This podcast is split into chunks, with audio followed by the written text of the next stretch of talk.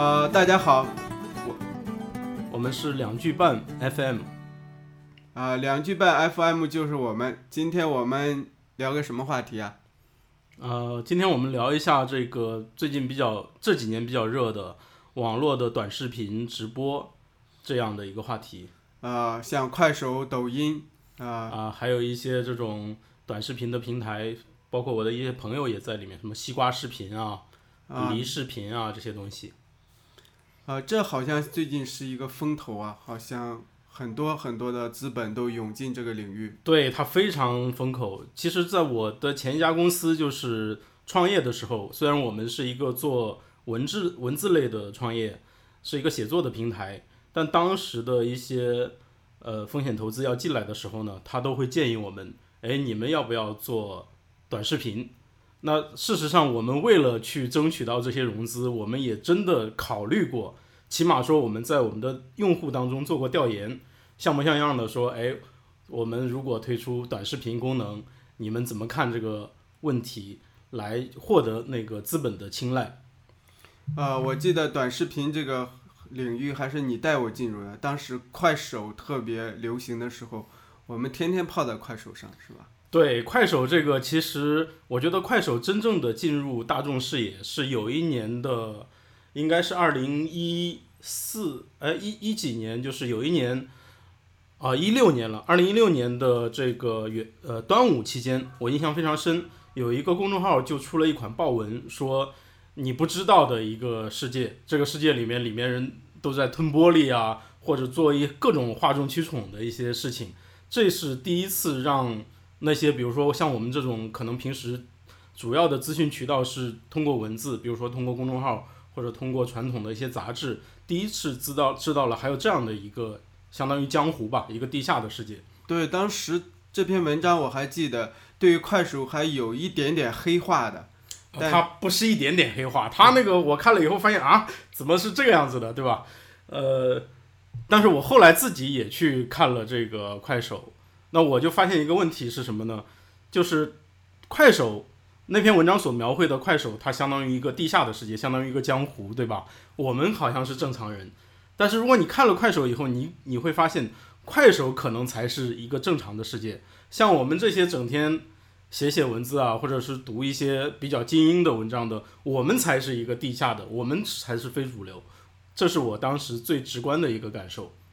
啊、对，后来发现快手根本不是像那篇文章所写的，相反却是一个反映这个人民群众这个沸腾的生活的这么一个地方。对对对，那那那个文章，他为了博取所谓的十万加嘛，他为了博取眼球，他肯定要取一些快手里面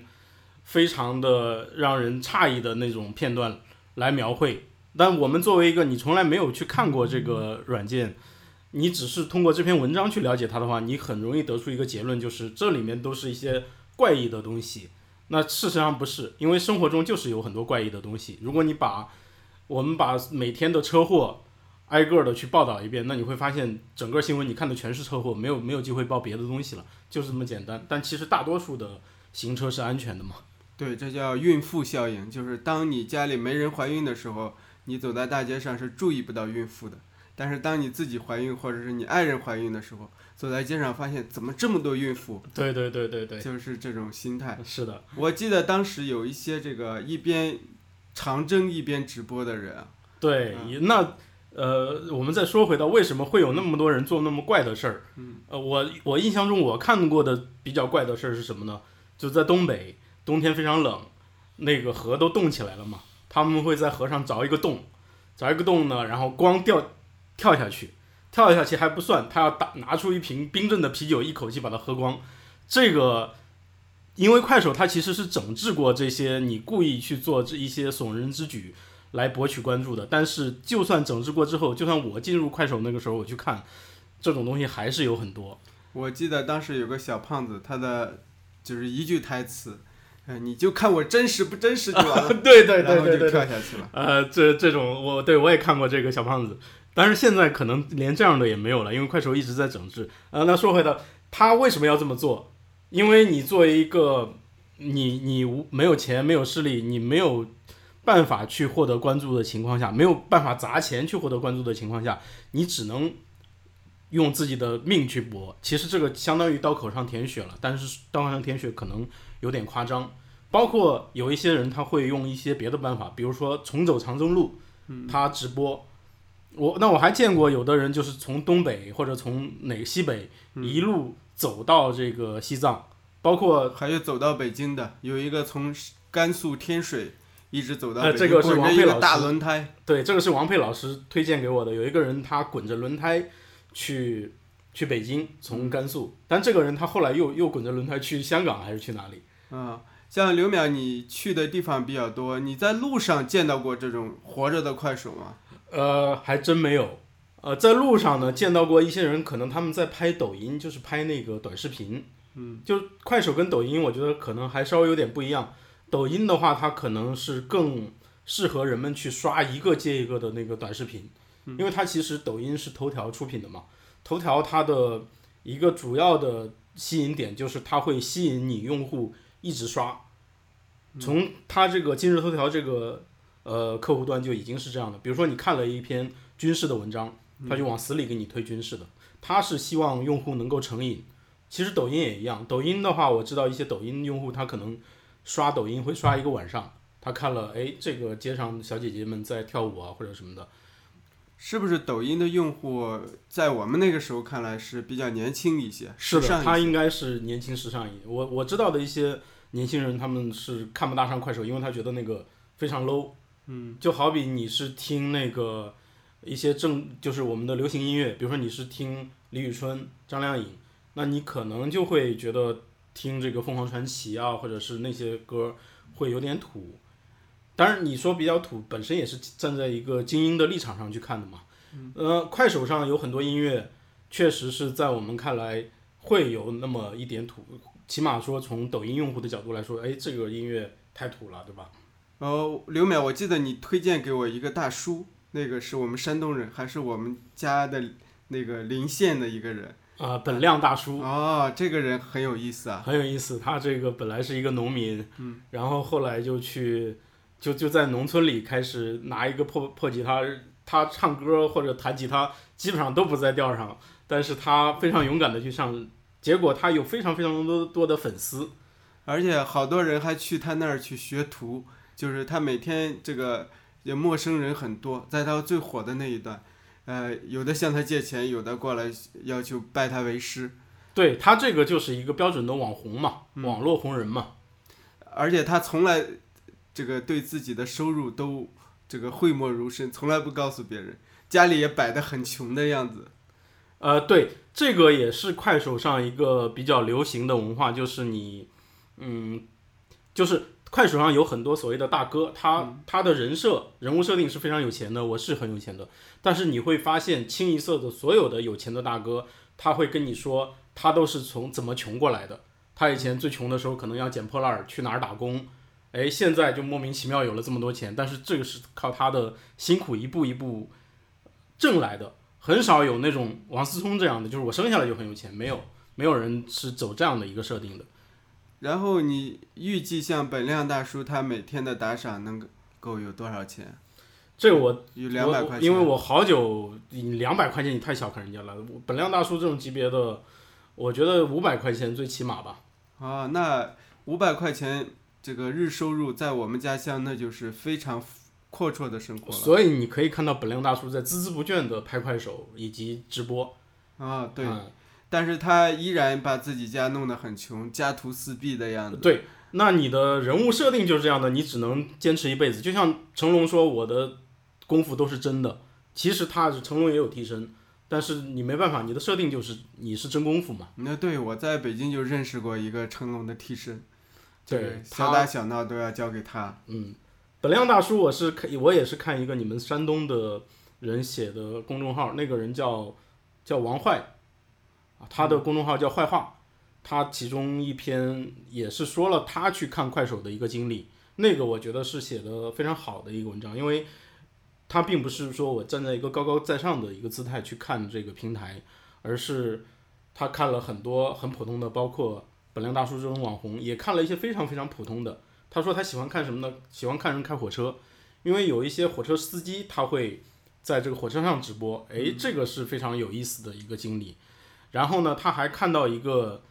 一个短视频，就是一个人一个女一个女性，老公给她买了一台空调，她那个视频其实就是，诶，我躺在床上，我拍了一下这个空调，但是坏话就是王坏他看完就说，他的感觉真的是百感交集，因为第一次就是说我作为一个非常普通的家庭妇女，我有了机会向这个世界表达，这个其实在非常长远一段时期时期里，我们普罗大众是没有这种权利的，因为以前的这个媒介都是用文字，对，那历史上你文字的这个使用成本是非常高的，因为以前要用文言，你你是一般的人，你会说话，不代表你就可以表达，你要用那个 PS 六六，对吧？你要写你要写成那个样子，所以你还是要请秀才给你写东西。以前村儿里面写个信什么的，让秀才去写，所以普通人你永远没有机会表达出来自己的声音。但我们这个时代其实好很多了，我们这个时代你可以去写博客，对吧？各种自媒体平台，你可以开个公众号，但是这个对于普通的人来说，门槛还是太高了。门槛还是太高。你让本亮大叔他也写不出来，他但是如果你给他一个手机，非常普通的手机，可能一千块的手机，他就可以站在这个镜头面前，对这整个世界表达他。所以那个我记得快手它的广告 slogan 好像是全世界都在看，还是什么，就是类似这样的。我也在快手上看到过其他的像建筑工地的这种唱歌的，有一个人唱粤语歌唱的啊，那个对对对对，但是他的关注量远远比这个本亮大叔少很多，对，打赏也很少，但是他的唱歌水平很高。就这样的人，他是出于什么目的呢？自娱自乐？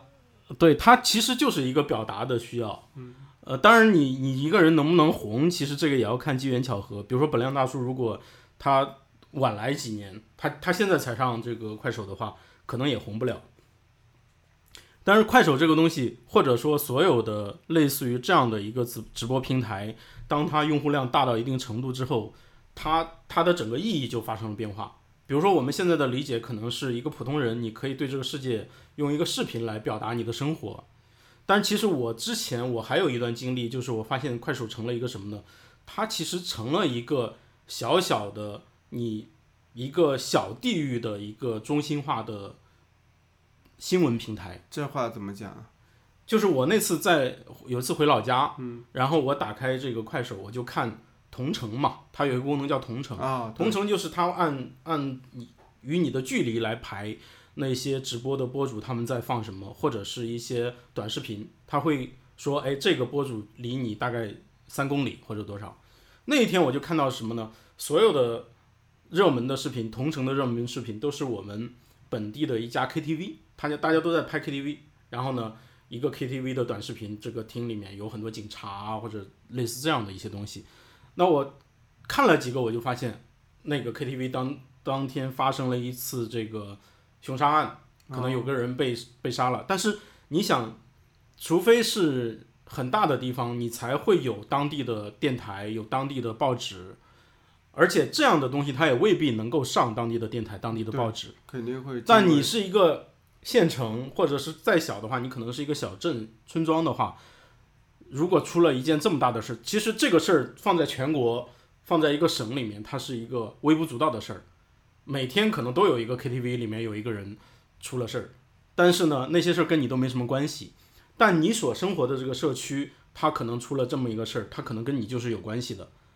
那你通过这样的一个同城，你就可以了解到，这个是非常了不起的。以前是没有这样的一个平台的。嗯，这个估计后来也被管控了。那应该是会被管控。以前的话，你可能上百度贴吧，对吧？你们这个县的吧，但它也可能不能太细，而且贴吧它也显示不了发帖人跟你的距离。可能以后它也能做到啊，但是还是那那句话，你文字创作的门槛要比这个高。这个的话，你不用做任何事，你拿起手机就可以做。然后我看到另外一个用途，就是这个短视频越来越成为一种教学的媒体，就是以前在快手，现在在抖音上，好多人在学着做菜，比如学着做一个小手艺，还有人教书法、教各种东西、教这个木工，都通过这个短视频的方式。那你觉得这个这是一个方向吗？通过视频来教别人或者学习东西？这肯定是一个方向啊，因为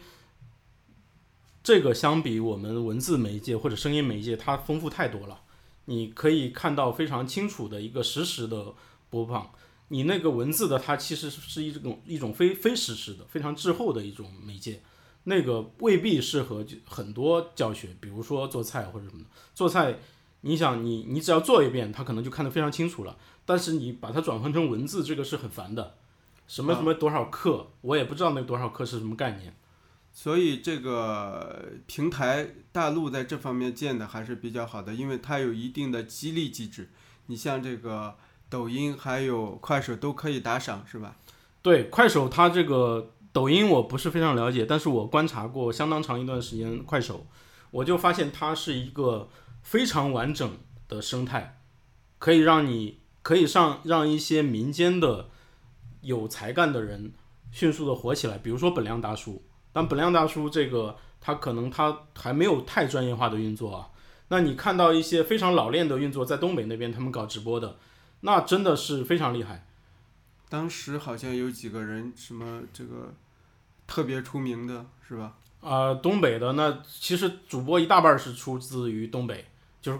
从快手的角度来说，所以有人说东北的现在目前重工业就是烧烤嘛。轻工业就是直播嘛，像二驴什么是东北的吗？呃，二驴是东北的，东北人在广州，但是二驴好像被封杀了，我不知道现在有没有放出来。但是因为我可能也有半年一年的时间没有去关注过这个二驴，好像是快手上第二大的主播吧？啊，就是因为我同时在看 YouTube，这个 YouTube 上也有很多很多的博主啊，而且咱们在大陆比较出名的就是。呃，李永浩老师，还有这个袁腾飞，他们两个都有 YouTube 的频道。而这个 YouTube 它的生态另外一回事，因为它不可能直接打赏，也不可能给钱，也不能收费。于是呢，就有这样一种生态。当时有一个台湾的弹钢琴的人叫关大卫，嗯，他自己做了一个叫 Nice Chord 的好和弦，就每一期十五分钟讲一个音乐的主题，因为他录的非常轻松。而且他涵盖的这个音乐的范围特别广，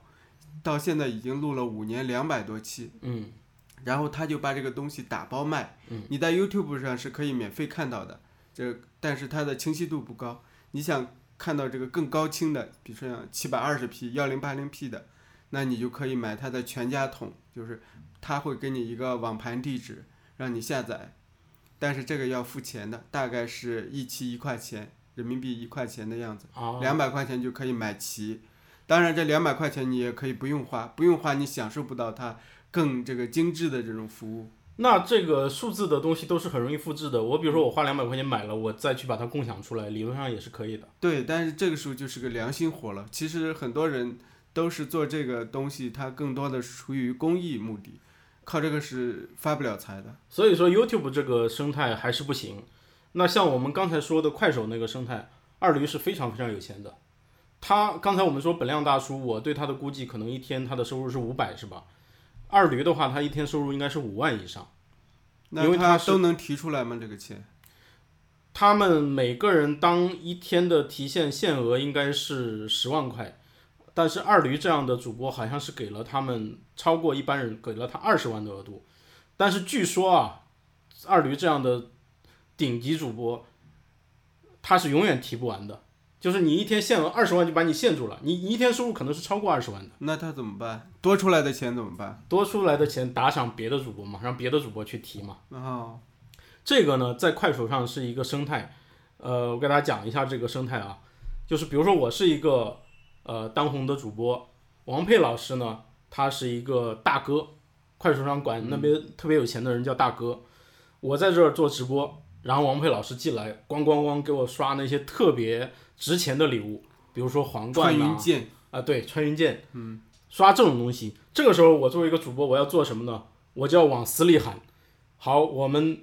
老铁们，秒家尊的老铁们，大家给王佩老师点关注。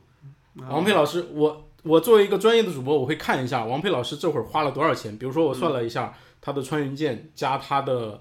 呃皇冠，一共花了两千块。而快手目前的行情可能是两块钱一个粉丝的话，我就说大家好，王佩老师现在他的粉丝是九千，我们秒家军的铁粉们给他直接上一万。哦，但是你要不点到一万的话，我是不接着演的，因为一般的才主播的话，他要演才艺，他要在那儿讲笑话或什么的。但是你不给我的大哥点到他的想要的粉丝数，我是没法演的。为什么呢？你不给他点上去，大哥再也不来了。因为大哥过来不是说单纯的给你捧你场，大哥也有大哥的目的。他花了两千块，就是要涨至少一一千的粉丝。当然，如果大哥花两千块，你给他涨了两千粉丝，让他买到了一些打折的粉丝，那是更好的。大哥会每天过来，但大哥要这个粉丝干嘛呢？有两种，一种是大哥自己自己也做直播，比如说大哥就是二驴，啊，对吧？粉丝对他来说很很有用，因为二驴自己做直播的时候，他也需要他的粉丝给其他的大哥来点。OK，那不可能说所有人都是做直播的，有的大哥他不是那么做直播。这些大哥是什么？他也有他的转化思思路，他是做电商的。快手上的电商非常火，就是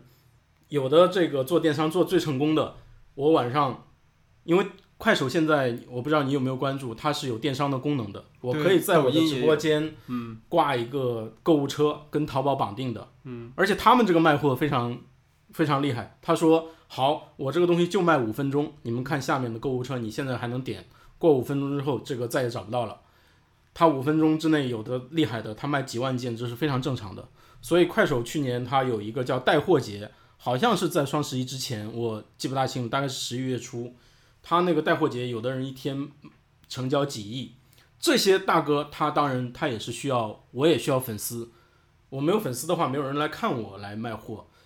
他粉丝哪里来？就是去各大当红的直播那里去打赏他，然后呢，让那些主播把粉丝打给他。所以他们发展出很多玩法，像那个二驴他就发明了一个什么玩法呢？二驴因为他每次做这个直播，他的粉丝量是非常大的，他可能有十万加同时在线啊，这是非常厉害的。你要意识到他有多厉害呢？嗯，上海是两千多万人口，一般来说一个电视节目你的收视率能达到百分之一，那已经是很好了。大家同时在看一个节目，你比如说电视里面也有很多频道，比如说。呃，电视购物，它的同时在线的人数肯定没那么多，因为你想，上海一共两千多两千万人口，你能有千分之一有两万个人在看你的节目，已经非常了不起了。但是快手上一些大的主播，他经常几十万人一起看他的直播，那这些人是非常值钱的。所以呢，有一种玩法是二驴他们发明出来的，以前不带这么玩的。他们发明一个什么玩法呢？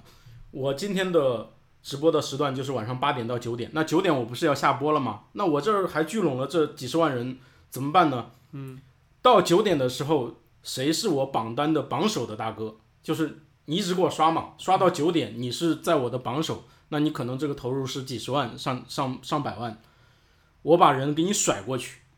我作为甩过去，甩过去的时候，我作为二驴说好，我们驴家军的铁粉们，我马上下播了。但是我的榜榜一的大哥王佩他已经开直播了，我们驴家军的粉丝们都到他的直播间去，这个就叫甩人。哦，甩人是有代价的，你要成为我第一，就是这一个小时里面，你成为刷我粉丝量第一的，就是利用大哥的号召力是吧？把人引过去，利用我自己的号召力把人引到大哥那里，啊，然后让这些人在大哥那里买货。哦，所以这个是一个非常，但后来他又乱七八糟的更多的玩法，他们现在玩法非常多，所以它是一个生态，但这个生态能够成立的前提是。它确实能让每一个环节的人赚到钱。你作为大哥，你花了那么多钱去买一些虚拟的礼物送给那个主播，你还是能够从更多的粉丝上面把钱捞回来。当然，最赚钱的还是平台吧，因为所有的钱它都收。对，平台要分一半儿，但平台它也付出了巨大的流量的成本，对吧？你这么多电台开在你这儿，而且是视频的，你可能你带宽的成本是非常高的。服务器而已，对这个现在很便宜。没有，你如果是我们那种做文字的，那很便宜的。那你这个它应该是最高的是监管成本。对，这个监管成本就像微博一样，微博它的整个这个设了一个很大的审核中心放在天津，因为北京人力成本太贵了。嗯，但是监管成本其实这个也也好说，为什么呢？如果你这个平台是真的能够让人赚钱的话，你会发现所有人都非常。死心塌地的服从你的监管，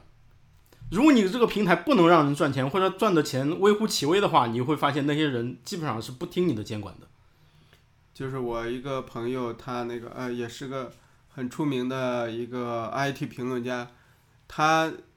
这个生了一个孩子，然后这个每天就晒娃，晒娃有时候小男孩儿他有时候光着屁股，嗯，现在这种视频就审核不过，对，就小孩儿的那个就是这个顽童的这种裸体视频都过不了。你包括为什么微博上为那么多人被封，微博的审核成本为什么那么高？因为很多人觉得我在微博上反正也赚不了仨瓜俩枣，我不如把它当成一个放飞自我的平台，就是我在那儿随便发，而且我尤其喜欢发一些，呃，不为官方所喜欢的，不为审微博的审核团队所喜欢的内容。这微博已经够太监了，还这个，是的，但是在快手上你会发现，所有的主播是很听这个所谓的快手官方的话的。比如说快手上它有很很严格的不许露纹身，直播里也不能抽烟喝酒，这个他们都是非常的遵守的，而且遵守到就是你你会觉得啊，他包括你不能让他太露，他也他也不会太露。你自己有没有刘淼老师有没有自己做一个这个短视频的这种玩玩玩玩？比如说在快手上做个小直播之类的，哦，没有没有，我这个我觉得还是不是很适合这个，那你还是瞧不起人家普罗大众啊，呃还是有精英意识啊。对，就因为我其实你你你懂这个东西，未必你需要去做嘛，未必你是适合去做嘛，对吧？我也懂治国理政，也也不一定适合嘛。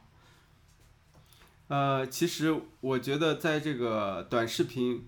呃，这个领域，其实知识分子还应该发挥更大的作用。比如像这个，呃，李永乐老师啊，这个包括袁腾飞啊，他们其实做了一部分的工作，把理科和文科的知识啊，给大众做一些普及。其实需要更多的人，比如说懂历史、懂心理学家、懂心理学、懂经济，各方面的这个人才都如果能用短视频的方式来普及一下这个最基础的知识的话，对国民还是有好处的。那肯定啊，但是无利不起早呀。关键是说，首先它要有一个生态，让我能够赚到钱，